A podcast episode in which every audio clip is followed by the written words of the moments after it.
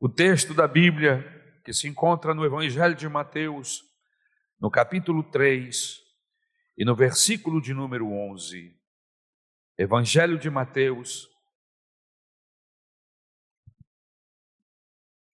capítulo de número 3.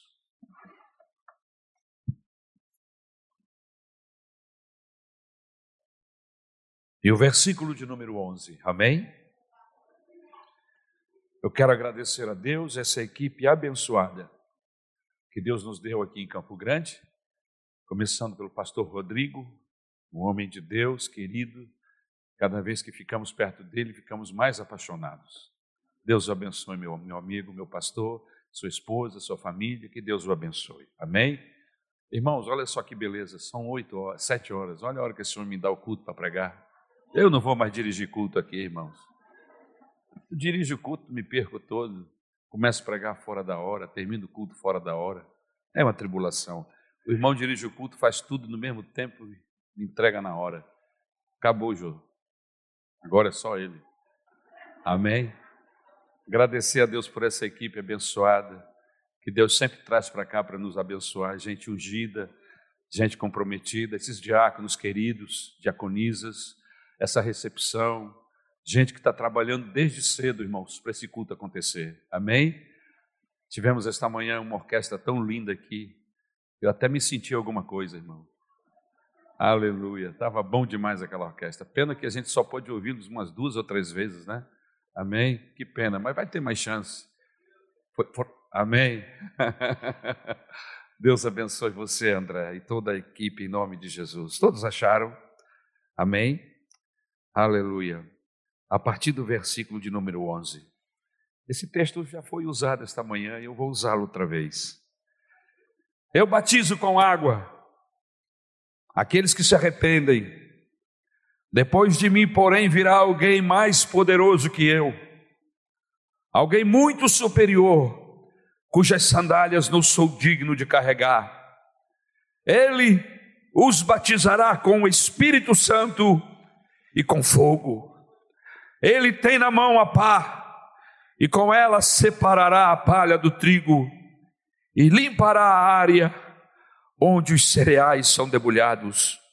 Juntará o trigo no celeiro, mas queimará a palha no fogo que nunca se apaga. Meu Deus, é com muito tremor e, trem, e temor que nós estamos diante de Ti, porque nós não vamos aqui bater um papo, jogar uma conversa fora, nós temos a responsabilidade de compartilhar a Tua palavra. Eu me sinto a criatura mais indigna, Senhor, menor diante dessa responsabilidade mas sabendo que tu usa aquelas que não são, aleluia, para confundir as que são, eu me proponho esta noite, como vaso, como instrumento em tuas mãos, que tu me uses para abençoar a tua igreja aqui reunida. Senhor, usa minha boca como a tua boca, fala esta noite para os nossos corações, unge-me, Senhor querido, queima-me com fogo ardente do teu Santo Espírito e promova o nome de Jesus em nosso meio esta noite, porque esse é o nosso desejo, é o que te rogamos, Pai da eternidade, em nome de Jesus. Amém. Tome o seu lugar e se sinta cômodo, por favor, em nome de Jesus. Aleluia. Bendito seja o Cordeiro de Deus. Qual é o Deus que você precisa? Esta é a mensagem, é o tema da mensagem esta noite. Eu quero agradecer os nossos irmãos que sempre me ajudam, fazendo os encaixes ali do slide, para abençoar a igreja. Muito obrigado, nossos irmãos lá da projeção, em nome de Jesus. Qual é o Deus que você precisa? Muitas pessoas estão vivendo este impasse em suas vidas. Todo homem tem um desejo grande de conhecer a Deus. Todos nós desejamos e anelamos ver Deus. Há uma sede de Deus dentro do meu coração. Mas às vezes nós ficamos meio que por trás da porta, olhando como pelo olho mágico, com medo de nos expormos. Mas eu quero perguntar a você: qual é o tipo de Deus que você precisa?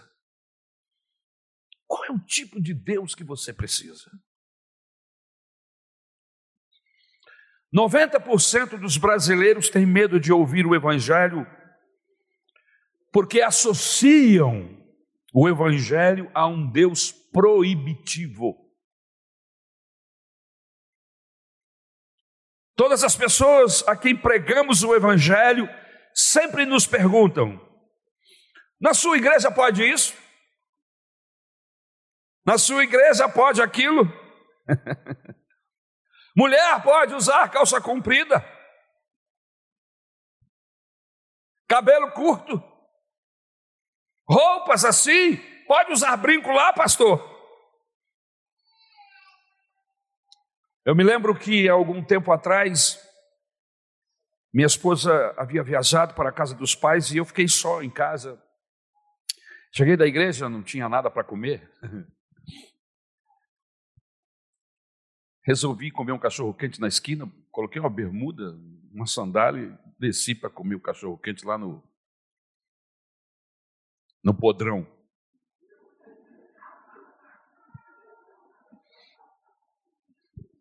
Podrão é bom, irmão. Podrão é bom demais. Principalmente quando você está com fome. e aí eu estava lá com a minha bermuda, Salmo 120, sabe aquele Salmo 119? Aquela bermuda longa.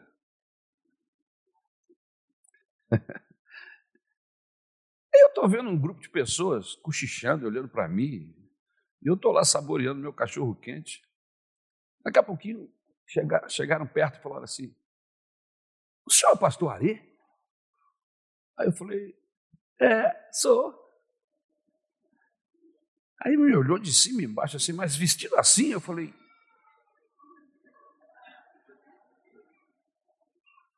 Não entenderam nada. Você conhece gente assim que não entendeu o Evangelho? Que acha que o Evangelho se resume a roupas, a usos e costumes? Isso não é Evangelho. Nunca foi. Se você pensa assim, você tem que tirar esse Deus da sua vida. Pois esse Deus não é assim. O Deus da Bíblia não é desse jeito. Tire o Deus de alguns religiosos. O Deus que alguns religiosos pregam, que é um Deus distante, um Deus impessoal, um Deus frio, um Deus que está preso à lei do karma, um Deus que não é senhor da história, mas uma vítima dela. Vamos deixar de lado tudo que construímos a respeito de Deus. E eu quero mais uma vez lhe perguntar qual é o Deus que vamos meditar esta noite. O Deus que eu quero meditar esta noite é o Deus que iria cumprir todos os desejos dos judeus. Todos nós sabemos que os judeus tinham uma expectativa de uma visitação de Deus. Quando João Batista estava no Rio Jordão, alguém lhe perguntou: Tu és o Cristo? O Cristo que nós esperamos? Ou devemos aguardar outro? Você é a manifestação de Deus? Perguntaram a João Batista. João Batista, meus queridos irmãos, é o profeta que anuncia a vinda deste tão esperado Messias. Ele, João, era o porta-voz. Mas qual era o Deus que os judeus esperavam? Qual era o Deus que os judeus desejavam? Qual era a cara desse Deus? Como ele era? Nós sabemos que João Batista era primo de Jesus e ele fazia parte de uma seita judaica chamada Seita dos Essênios. Por isso, João Batista era uma figura tão exótica, tão diferente das demais figuras proféticas. João pregava uma mensagem de arrependimento, uma mensagem dura, ele não pregava uma mensagem para promover remorso nas pessoas. Ele pregava uma mensagem para promover arrependimento. Não apenas uma dor pelo pecado, mas ele pregava uma mudança de natureza. João era a síntese do desejo do tipo de Deus que Israel esperava.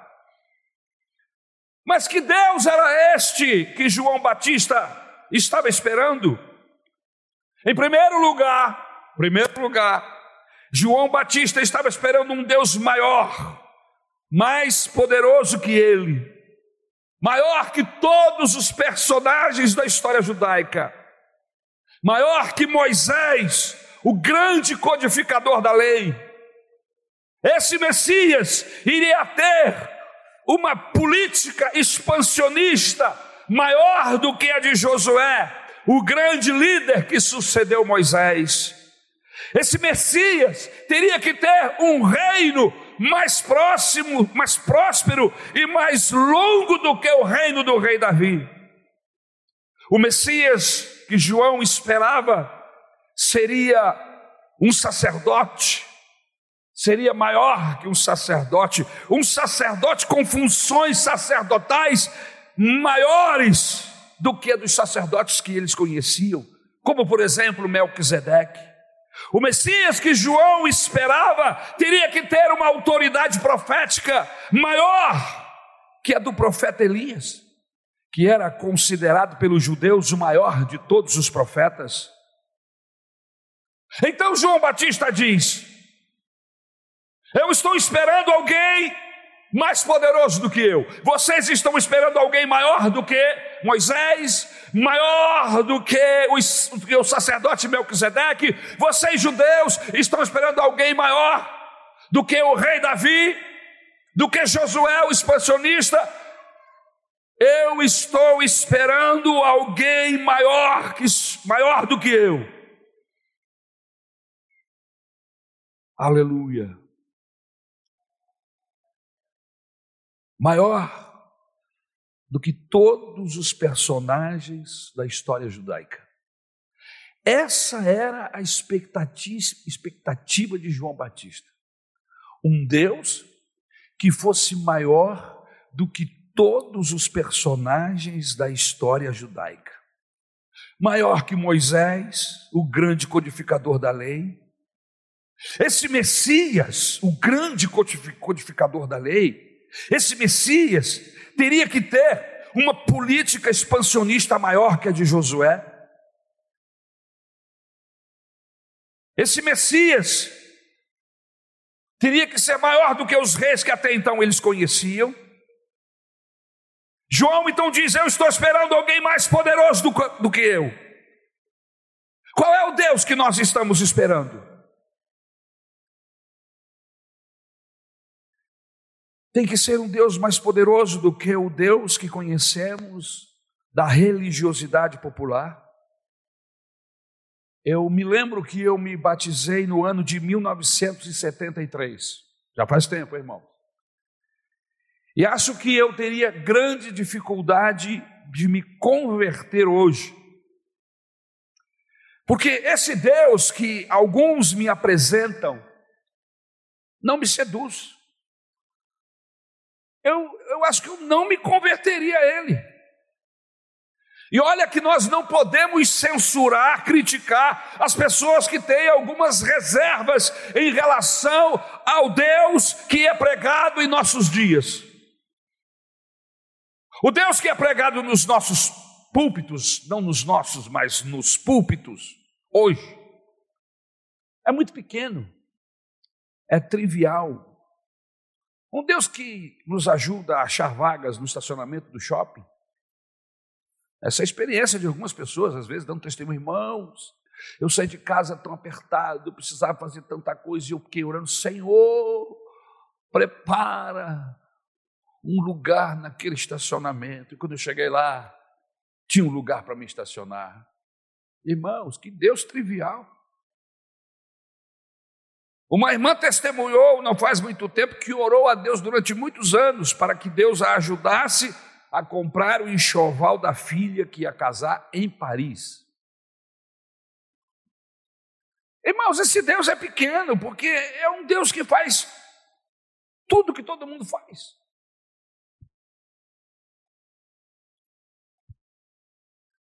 Eu, eu ouvi falar de um pastor, eu não sei se é verdade, devia ter perguntado, você não está fazendo piada, não? Não é brincadeira, não? Porque me contaram que teve um pastor que fundou uma igreja e ele fundou a igreja baseado em uma experiência que ele teve. Ele estava vendo um filme denominado Covades, é um filme antigo. E aí o, personagem do filme, que fazia o papel de Jesus no filme, de repente pulou da tela na direção dele, veio até ele e lhe cumprimentou e disse: Como vai você? E aí ele fundou uma igreja por causa dessa experiência. Irmãos, eu preciso de um Deus maior. Maior do que essa mesquinhez que eu vejo. Eu preciso de um Deus maior do que os meus sonhos medíocres. Eu preciso, e João aqui no texto nos diz, de um Deus mais poderoso que eu. Em Mateus, no capítulo 11, João está passando por uma grande crise em seu ministério. Ele foi preso, foi encarcerado, e aí de lá da cadeia ele envia dois dos seus discípulos a perguntar ao Senhor Jesus: És tu aquele que havia de vir, ou esperamos outro?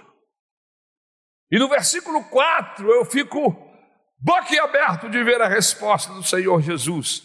Jesus responde assim: Voltem e anuncia a João que vocês estão ouvindo e vendo. Os cegos veem, os aleijados andam, os leprosos são purificados, os surdos ouvem, os mortos são ressuscitados e as boas novas são pregadas aos pobres. E feliz é aquele que não se escandaliza em mim.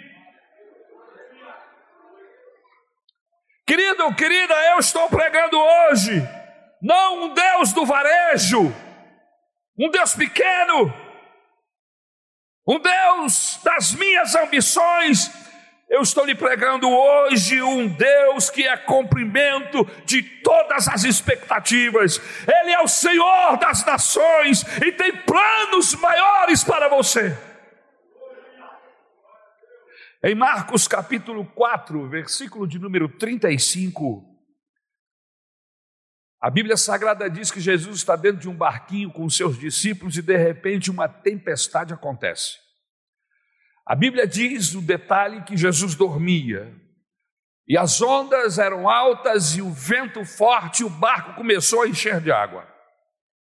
E aí Jesus se levanta, repreende o vento e disse: Cala-te! E disse ao mar: Aquieta-te! E o vento calou-se e o mar aquietou-se.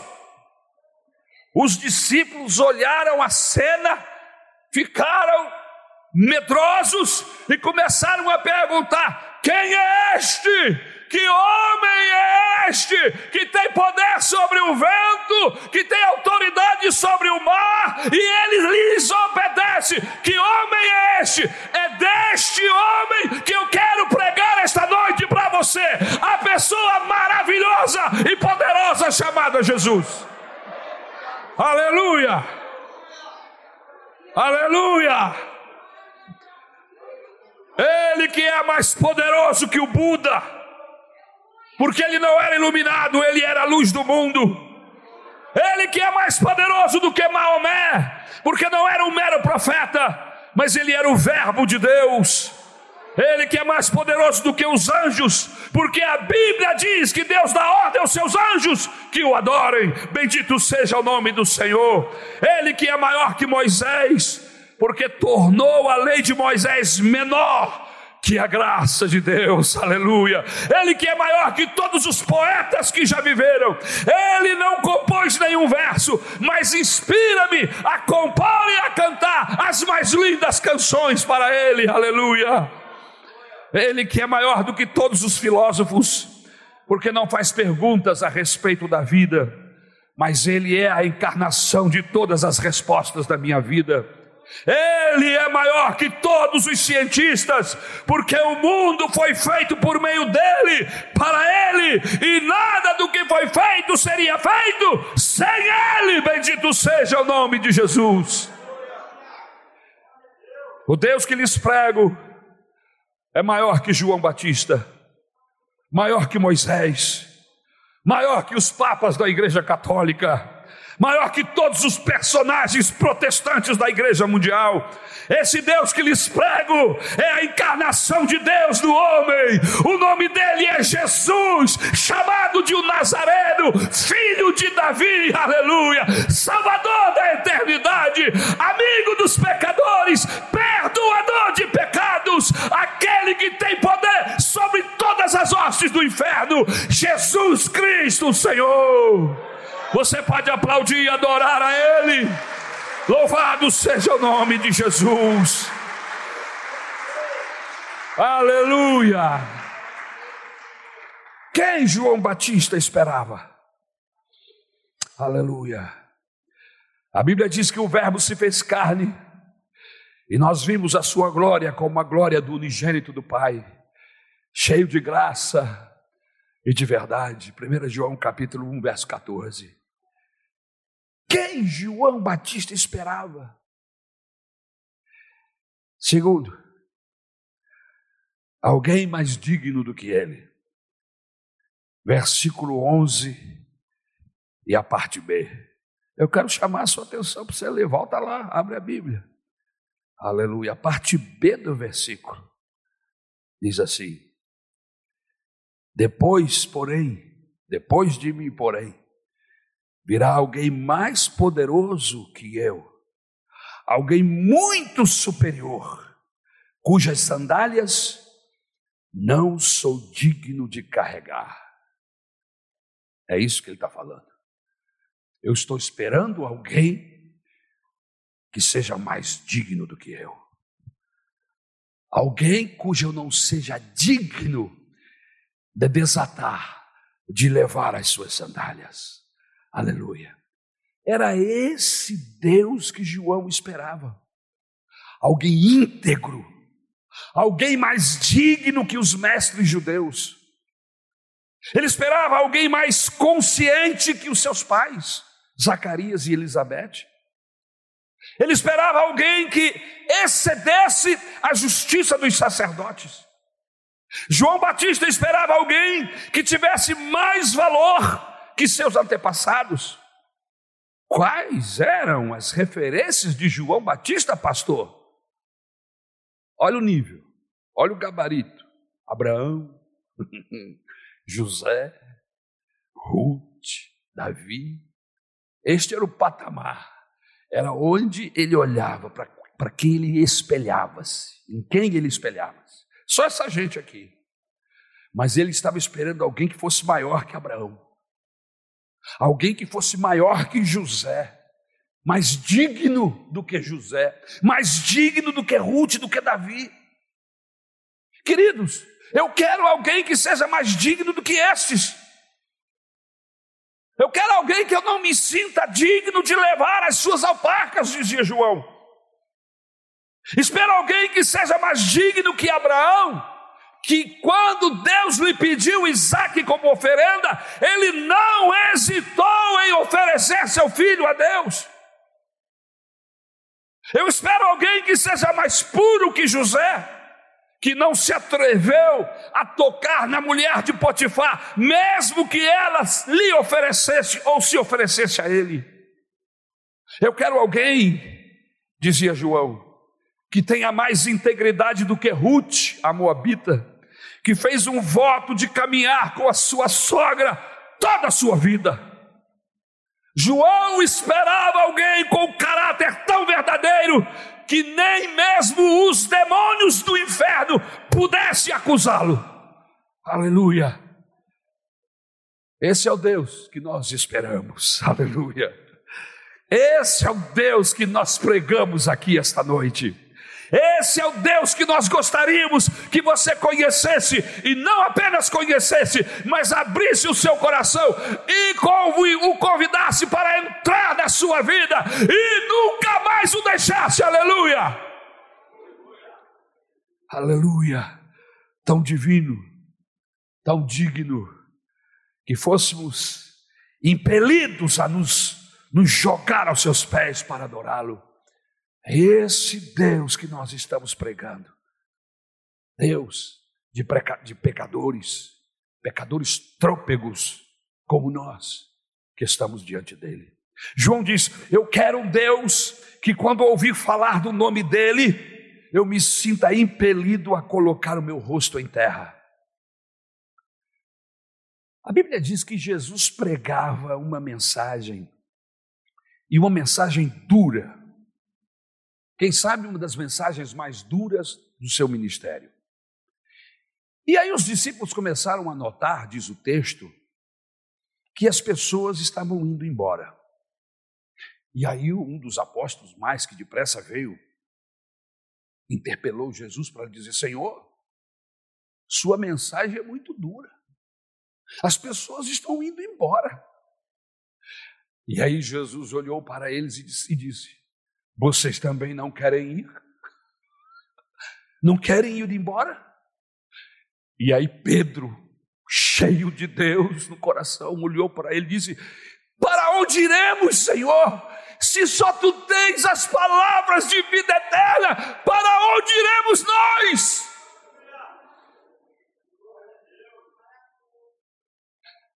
Uma coisa interessante nesse texto, e não é a minha mensagem, estou apenas usando como um texto paralelo na Bíblia, dentro da minha mensagem. Interessante. Jesus nunca se preocupou na manutenção de auditório. Ele tinha um compromisso com a mensagem, ele tinha um compromisso com a palavra de Deus. Se a palavra estava agradando, ótimo. Se não estava, ótimo, porque ele não iria pregar para agradar auditório, ele iria pregar para salvar o auditório, para quebrar as cadeias do auditório. Ele iria pregar a verdade, a palavra do Deus eterno.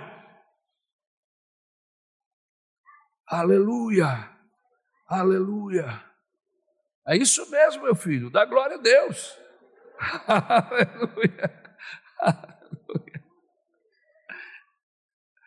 Eu quero um Deus que, quando Ele fale, meus queridos irmãos, eu não tenha vontade de ir a lugar nenhum, senão ficar ouvindo, enchendo meu coração. Que ao ouvir Sua voz, o meu coração possa ser transformado, mudado, animado, a minha alma possa receber ânimo.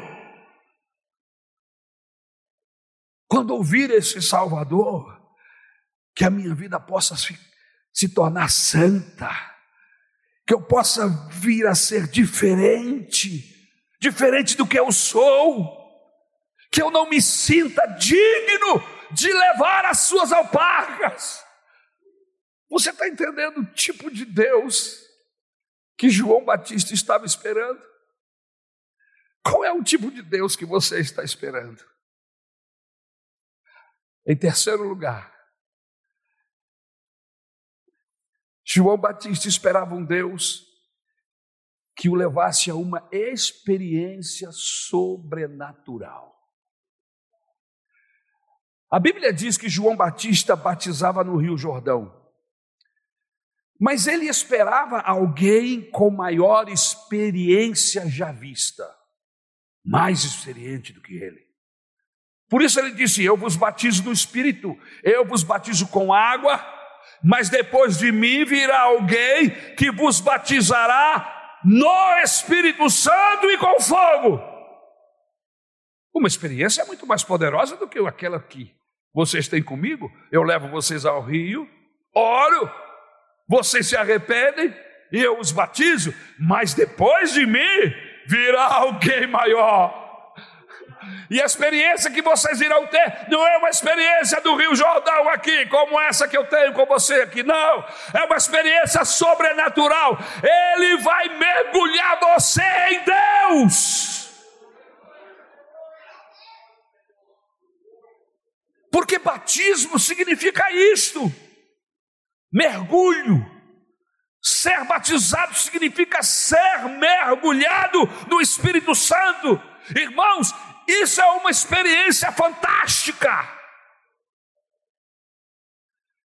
Jesus vai mergulhar você no próprio Deus. Irmãos, eu não quero um Deus que me provoque arrepios. Oh, pastor, aleluia! Senti um arrepio aqui agora, irmão. Qualquer coisa me arrepia. Até Isabel me arrepia, e ela não é Deus. Mas eu estou falando de uma experiência transcendental.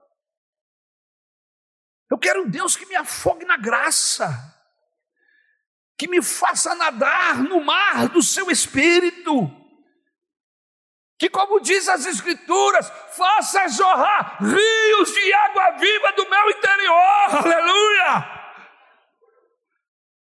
Como diz João 7,38, uma fonte que salte para a vida eterna.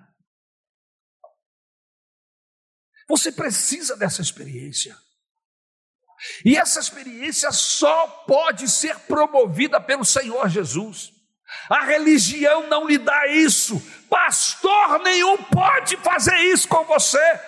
Só Jesus pode batizar você no Espírito Santo. O máximo que eu posso é dizer a você: busque, ore, fale com Deus, peça a Ele para te batizar. É até aí que eu vou. Agora, o batismo, o envolvimento, o mergulho, aleluia, a transformação, o fogo ardendo no seu coração, só o Salvador da eternidade pode fazer. Você precisa disso, igreja.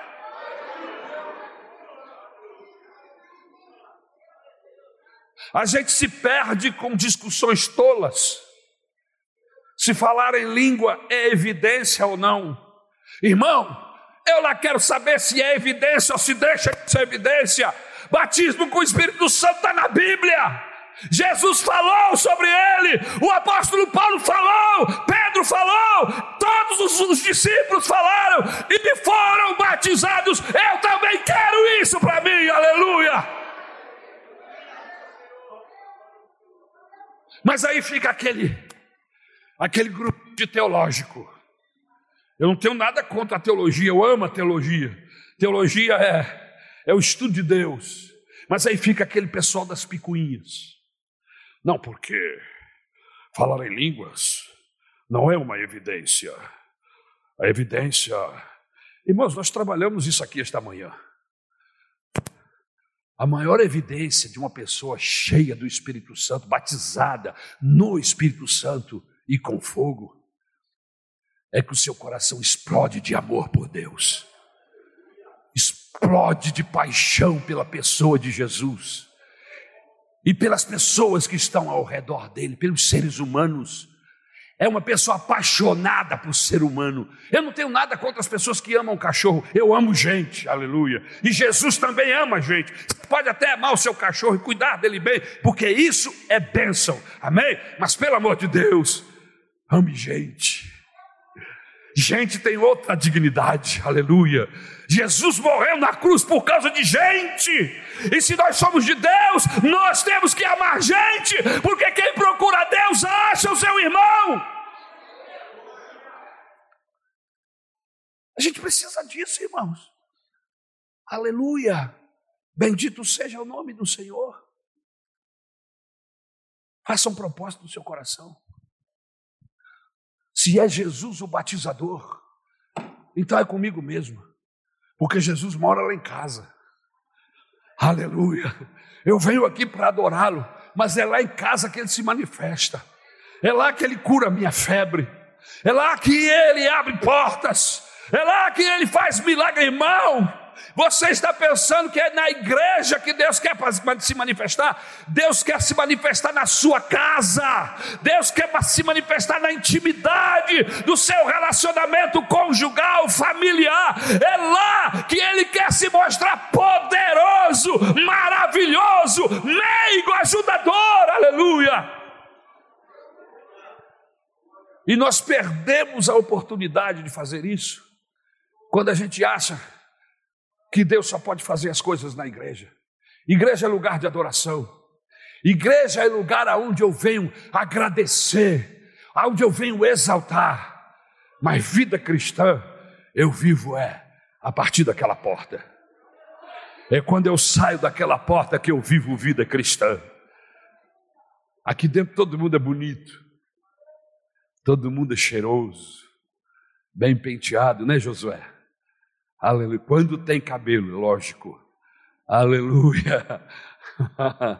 Aleluia. Mas dali para fora é que a gente começa a perceber o mau cheiro. É daquela porta para fora que a gente começa a entender e ver quem somos, até onde podemos ir. Irmãos, eu fico surpreendido com a minha capacidade desgraçada de destruição. É o bobear, eu estou pecando, estou me afastando de Deus eu preciso me guerrear contra mim o tempo todo para ficar perto de Deus. É uma luta. Em nome de Jesus, não entregue não. Não entregue a luta, não. Continua lutando. Continua guerreando para ser santo, para ser puro.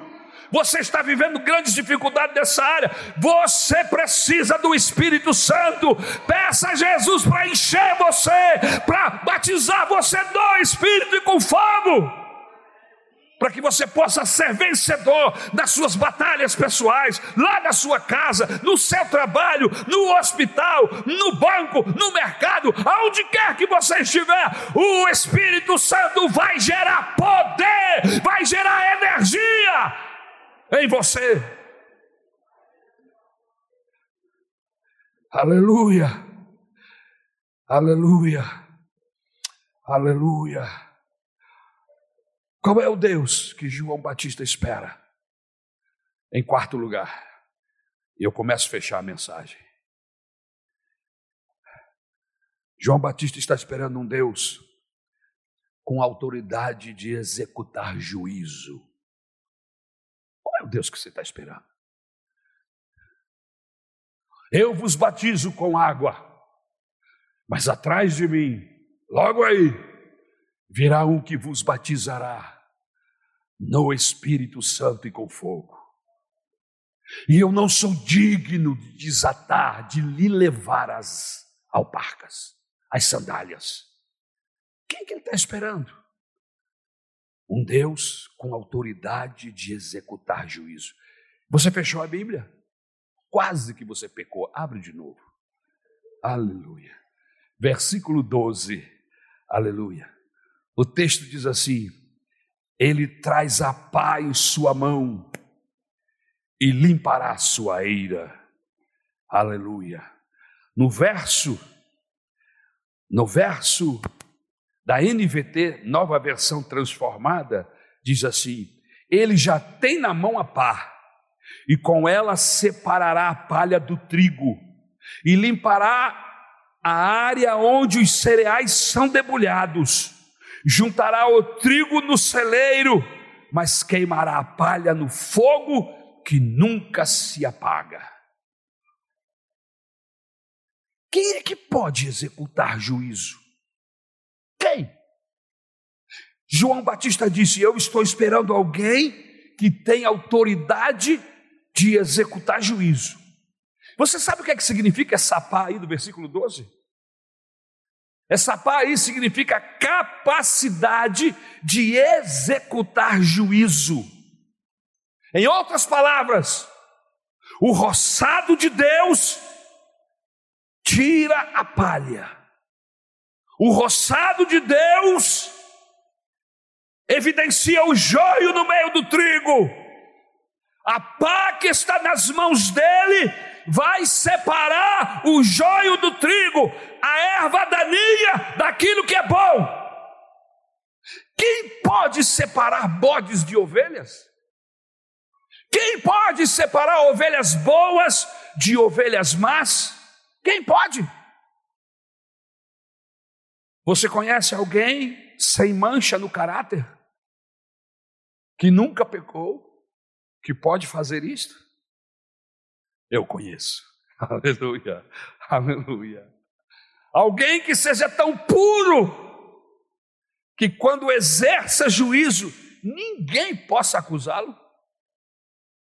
Você conhece alguém assim? Que quando vai fazer a coisa, quando vai exercer juízo, não tem ninguém lhe acusando, porque ele é íntegro, porque ele é inteiro. Irmãos, nós precisamos de um Deus tão santo que os demônios saibam disso. eu, eu soube de uma história de um pastor que, quando jovem, lhe deram a seguinte instrução, e é uma instrução boa. Lhe disseram assim: Olha, quando você estiver orando e algum demônio se manifestar em alguma pessoa, antes de expulsar o demônio, entenda uma coisa: que se você estiver em pecado, o demônio vai expor para todo mundo. Você já viu o que, é que aconteceu? Esse pastor não podia ver o endemoniado. O endemoniado entrava por ali e corria por lá.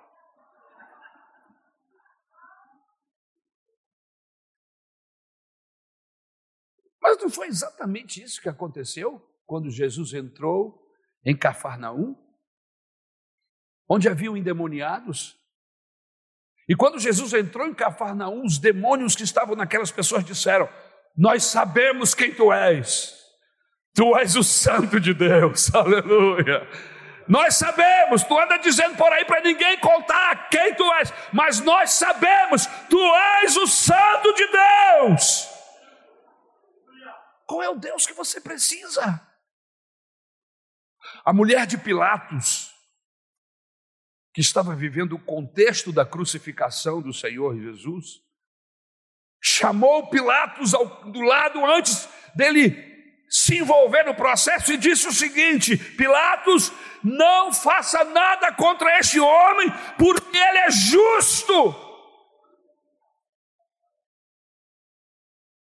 Quando o Senhor Jesus Cristo, na cruz do Calvário, nas suas últimas palavras, quando ele disse está consumado, e entregou o seu espírito, a Bíblia Sagrada diz que havia um centurião ao pé da cruz, e este centurião disse: verdadeiramente este homem é o filho de Deus. Que Deus você está procurando? Qual é o Deus que você está precisando? Eu quero lhe apresentar esta noite o Filho de Deus, o Senhor Jesus Cristo, o único que pode perdoar os seus pecados, limpar o seu coração e levar a sua alma para o céu. Aleluia. Sim, existe um que pode executar juízo. Seu nome é Jesus. Um dia desse ele vai entrar no palco da história dizendo: Acabou! Acabou! Aleluia!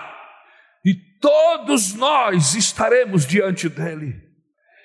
Ele vai cobrar dos políticos a fome das crianças, o dinheiro que foi para a Suíça. Ele vai cobrar do encarregado, do empregado, do patrão, as notas que ele pediu a mais para poder ficar com o dinheiro. Ele vai cobrar mas ele vai cobrar também dos pastores a manipulação ostensiva. Aleluia. Quando esses pastores manipulam seus auditórios, aleluia, ele vai cobrar dos empresários o dinheiro retido dos empregados. A Bíblia diz que todos nós vamos comparecer diante deste Deus. Com uma diferença que eu quero deixar clara aqui esta noite, antes de orarmos. Hoje, hoje, Jesus está lá no céu como nosso advogado. E eu vou lhe dizer uma coisa: Que advogado nós temos! Que advogado você tem! Um advogado tão poderoso, tão maravilhoso, que João diz assim: Filhinhos, não pequeis, mas se pecardes, sabei que tendes um advogado diante do Pai. Ele está advogando nesse momento, está advogando você, está advogando a mim. Aleluia! Nós que somos pecadores, irmãos, eu não sou uma pessoa que peco por prazer, porque eu já não tenho mais prazer no pecado, mas eu peco porque eu estou em um corpo de pecado e aquilo que eu quero fazer eu não faço, e o que eu quero eu não consigo fazer. É uma luta constante, mas eu não sou o único. Paulo também enfrentou, Pedro enfrentou, Tiago enfrentou, eles enfrentaram essa luta. Você enfrentou essa luta. Por isso que Jesus está lá no céu dizendo para Deus: Eu sei como é isso. Eu estive lá, eu estive nessa carne, eu vivi todos esses processos. Perdoa, Deus, ajuda, Deus, abençoa Ele, Deus.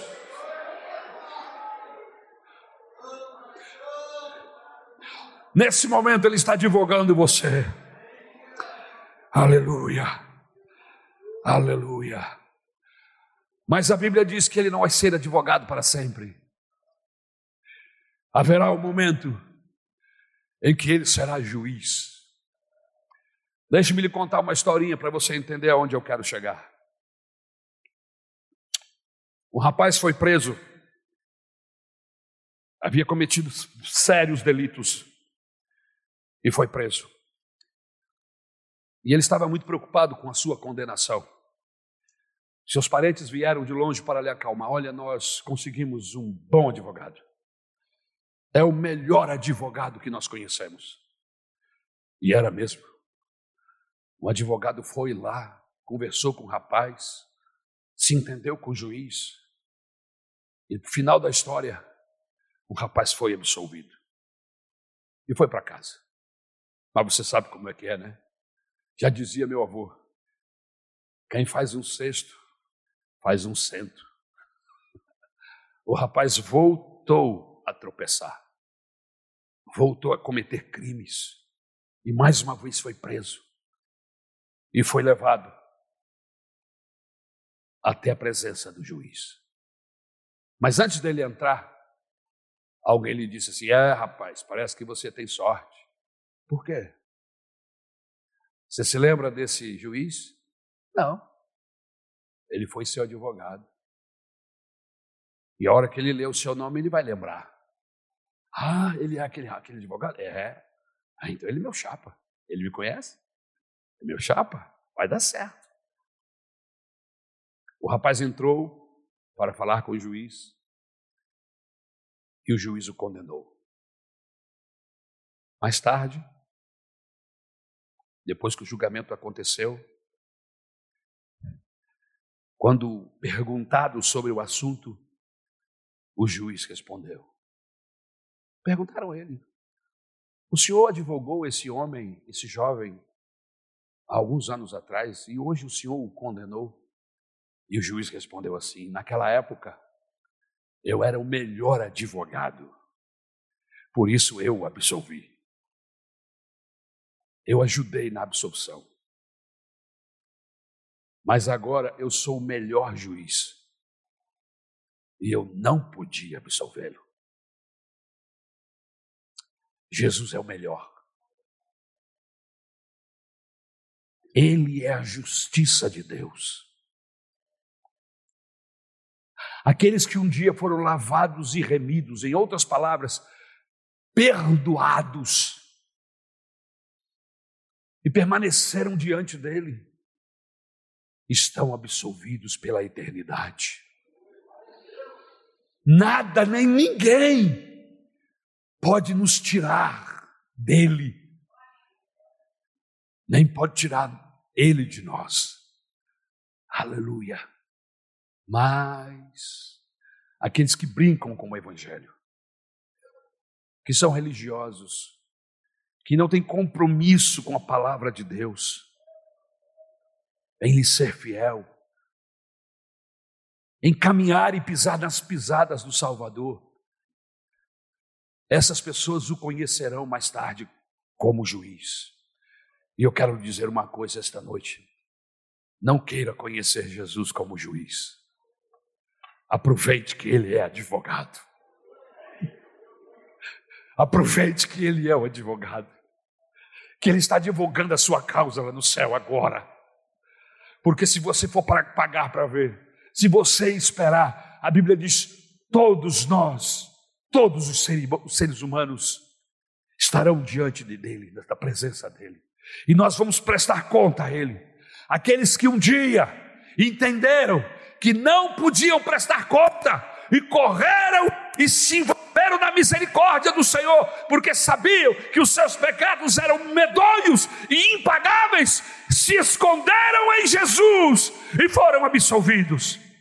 Mas aqueles que não atentaram para a grande salvação do Senhor Jesus, a Bíblia diz que essas pessoas o conhecerão como juiz. E como ele é muito bom, bom juiz. O bom juiz é aquele que pratica a justiça, não é aquele que dá jeitinho, que tem esqueminhas, não. Ele pratica a justiça. Jesus é o maravilhoso juiz. E ele é tão justo, tão maravilhoso, que quando ele se entregou por nós, ele providenciou uma maneira ímpar de salvar aqueles que a ele viesse. Ele pagou um preço caríssimo quando na cruz derramou o seu sangue, foi voluntário, entregou-se. Ele não era um mártir, não, ele entregou-se. O próprio Jesus falou: Eu dou a minha vida e torno a tomá-la. É diferente. Se alguém me prender e me levar e me crucificar, talvez eu seja um Marte, mas Jesus não era um Marte. Jesus era uma oferenda. Jesus era um pagamento. Jesus estava se entregando como pecador. O texto bíblico diz em Isaías 53 que ele levou sobre si os meus pecados, as minhas chagas, as minhas misérias, o castigo que me traz a paz estava sobre ele e pelas suas pisaduras nós somos sarados. Oh, que Deus é esse? Aleluia! que se desfaz da sua deidade, se torna um homem para pagar um preço de cruz, de morte horrenda, para salvar criaturas perversas como eu e você. Aleluia. É por isso que nós o adoramos. É por isso que nós nos emocionamos. É por isso que nós cantamos. É por isso que nós rendemos as nossas vidas diante dele porque o que Ele fez por nós não tem preço. Ele não me salvou agora, apenas. Ele me salvou agora, Ele me salvou amanhã, Ele me salvou para a eternidade. Aleluia! Qual é o Deus que você precisa? Aleluia! O mal não vai triunfar sobre o bem. Eu estou esperando um juiz. E você?